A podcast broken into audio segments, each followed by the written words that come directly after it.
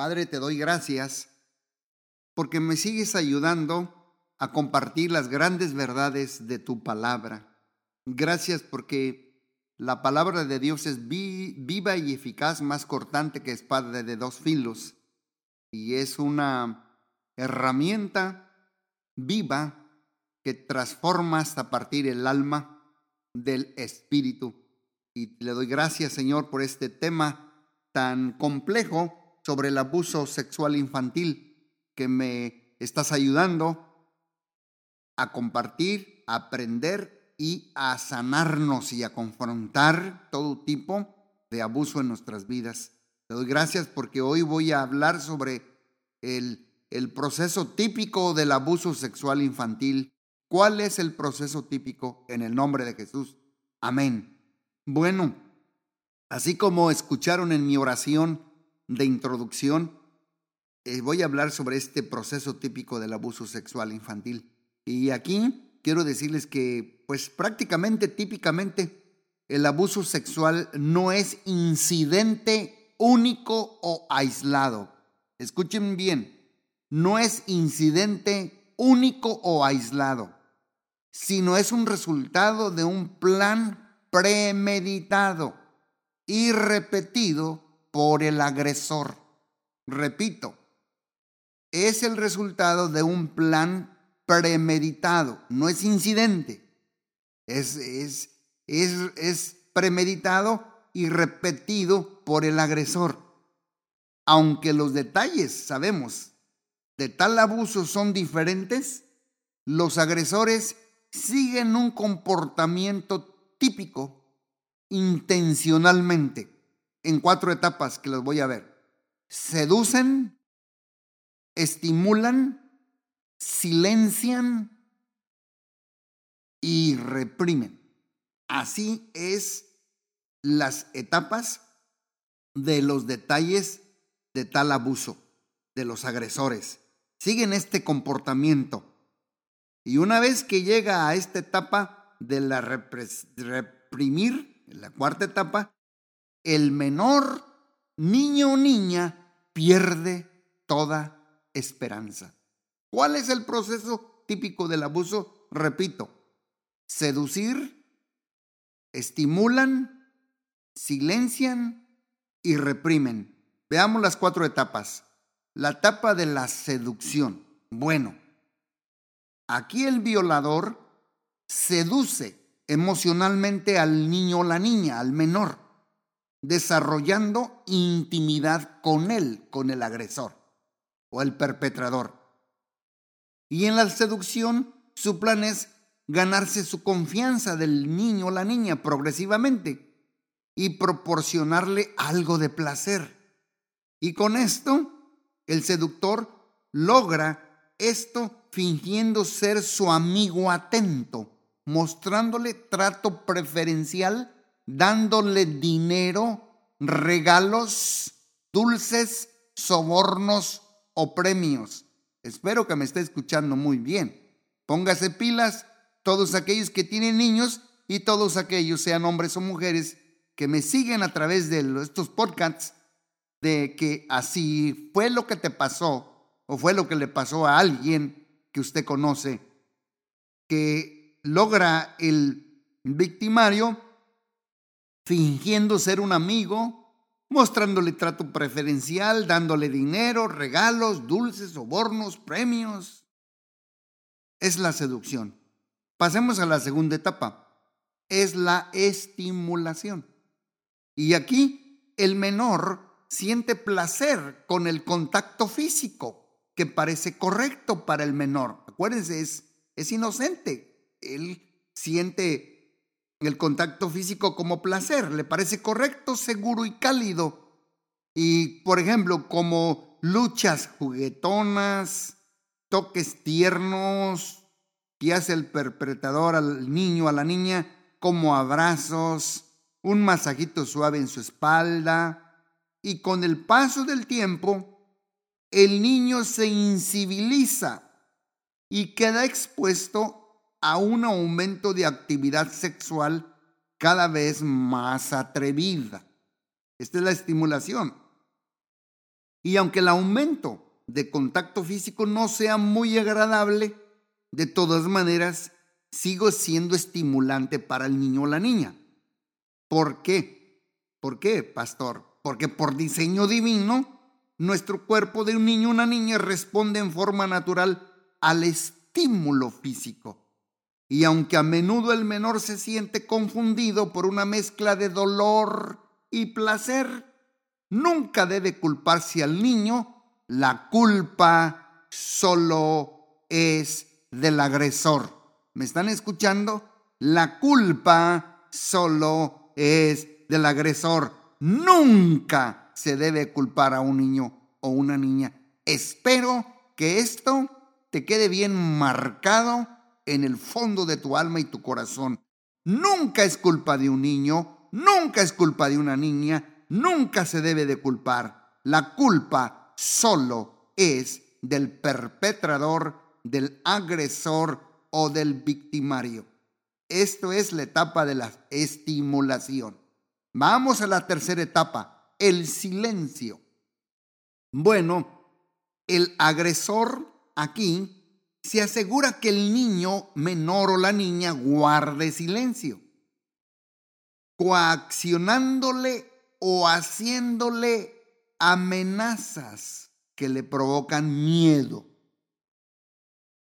Y previamente ha cultivado en el niño un sentido torcido de lealtad. Fíjate bien, el agresor ha cultivado en el niño o la niña un sentido torcido de lealtad hacia él, que obtiene prodigándole atención especial. Les dan regalos y muchos privilegios. Y por eso lo que quiere es silenciarlo.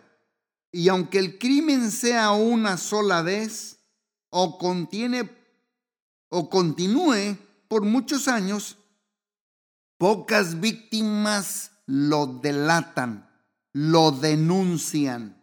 Pocas víctimas. El destructivo secreto permanece arraigado durante mucho tiempo, produciéndole un torbellino de sentimientos encontrados con amor y odio y placer y vergüenza. Amor, odio, placer y vergüenza. Y sienten ira por la relación malsana y también por la posibilidad de perderla. En todo esto los agresores están conscientes del poder que tienen sobre la víctima inocente. Ese es el silencio. Y por último, en la cuarta etapa, es la reprensión.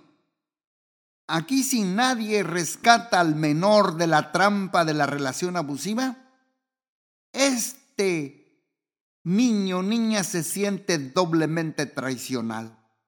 ¿Y sabe qué pierde? Pierde la esperanza de ser rescatado aún por Dios.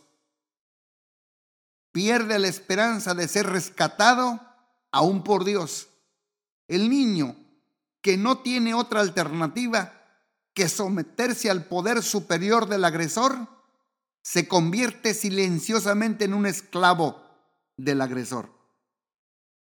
Cuando se llena de desesperanza, el niño o la niña reprime su alma y pierde la luz que había en su espíritu. Por eso la Biblia describe los caminos de un engañador y perpetrador y agredor y nos da la advertencia bíblica. En Salmo 36 del 1 al 4 dice, La iniquidad del impío me dice al corazón que no hay temor de Dios delante de sus ojos. Se lisonjea, por tanto, en sus propios ojos, de que su iniquidad no será hallada y aborrecida. Las palabras de su boca son iniquidad y fraude. Ha dejado de ser cuerdo y de hacer el bien. Medita maldad sobre su cama. Está en camino no bueno. El mal no aborrece. Salmo 36 del 1 al 4. Esta es la advertencia bíblica. Ahora entremos a esta pregunta. ¿Cuál es el desafío después del abuso sexual infantil? ¿Cuál es el desafío después del abuso sexual infantil? Bueno, si usted experimentó abuso sexual en su infancia, su reto va a ser como el de cualquier víctima. Es dejar de ser una víctima para convertirte en un sobreviviente y finalmente en un conquistador y vencedor por medio del poder de Cristo que mora en cada uno de nosotros. Eso es. Por ejemplo, vamos a ver, dejar de ser una víctima. Después, para ser un superviviente o sobreviviente. Y por último, para ser un conquistador y vencedor. Veamos la víctima, porque la persona que sigue sintiéndose como una víctima, aún en la edad adulta, vive con la mentalidad de víctima. Fíjate bien, si tú que me estás escuchando y eres adulto, Revisa tu corazón, examina tu corazón. ¿Vives hasta la fecha de hoy con la mentalidad de víctima? Es porque necesitas sanidad. Por eso estoy hablando del, de la víctima. La persona que sigue sintiéndose como una víctima aún en la edad adulta, vive con la mentalidad de víctima, sintiéndote impotente y por lo tanto actuando con esa impotencia. Y para mí típicamente estas personas Van de una relación de abuso a otra de abuso, a otra de abuso y a otra de abuso, viviendo en negación porque se rehúsan a enfrentar el secreto de su pasado y desconocen que pueden recibir ayuda y sanidad por el poder de Dios. Te digo a ti que me estás escuchando, víctima. Ahora vamos a ver el superviviente. El superviviente o el sobreviviente. Bueno, este está consciente de su necesidad de enfrentar el pasado. El otro lo tapa, el otro lo niega, no quiere hablar. Pero el superviviente o el sobreviviente sí está consciente de enfrentar el pasado con total honestidad y da los pasos necesarios para resolver los, los debilitantes aspectos de la culpa falsa, la vergüenza, la ira, el rencor, la soledad, el dolor, el pecado personal y el arrepentimiento. Este ya va avanzando. Por eso le llamamos sobreviviente o superviviente. Pero veamos al conquistador o al vencedor. Bueno, el conquistador o vencedor es la persona que ha vencido el pasado y ya no está esclavizada por los recuerdos del agresor y del abuso. Es una relación íntima con Jesucristo. Él la tiene tiene una relación íntima con Jesucristo, le entrega el control de su vida y empieza a tener una saludable autoestima, mayor sensibilidad y la capacidad de experimentar un amor e intimidad verdaderos con otras personas. En última instancia, aquí, escúchenme bien los conquistadores, se hace realidad en ella el deseo de alcanzar a los demás y ministrarles.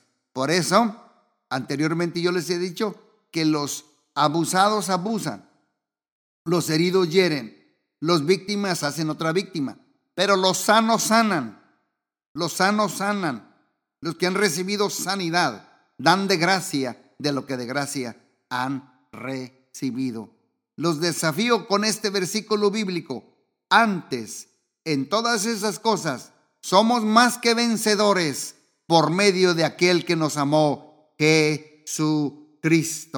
Pasemos rápidamente algunos síntomas del abuso sexual infantil. Síntomas, todavía nos queda un tiempo, por eso voy a pasar a los síntomas del abuso sexual infantil. Bueno, para sobrevivir, dijo la mujer que yo les dije al principio, la vez pasada, Marilyn Van Denver, dijo, para sobrevivir me dividí en dos personalidades. Le llaman doble personalidad, decía ella. Y en consejería le llamamos dos personalidades para sobrevivir. Durante el día, dice ella, sonreía y, y jugueteaba.